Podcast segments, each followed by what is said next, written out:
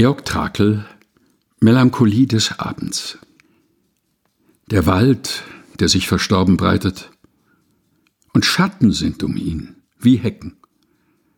Das Wild kommt zitternd aus Verstecken, indes ein Bach ganz leise gleitet und Farnen folgt und alten Steinen und silbern glänzt aus Laubgewinden.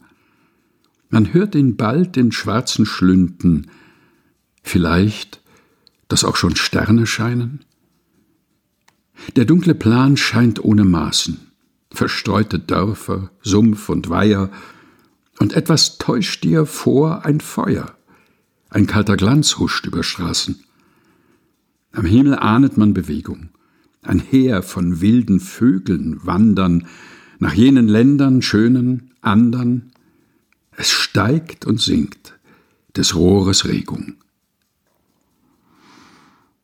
Georg Trakel Melancholie des Abends. Gelesen von Helga Heinold.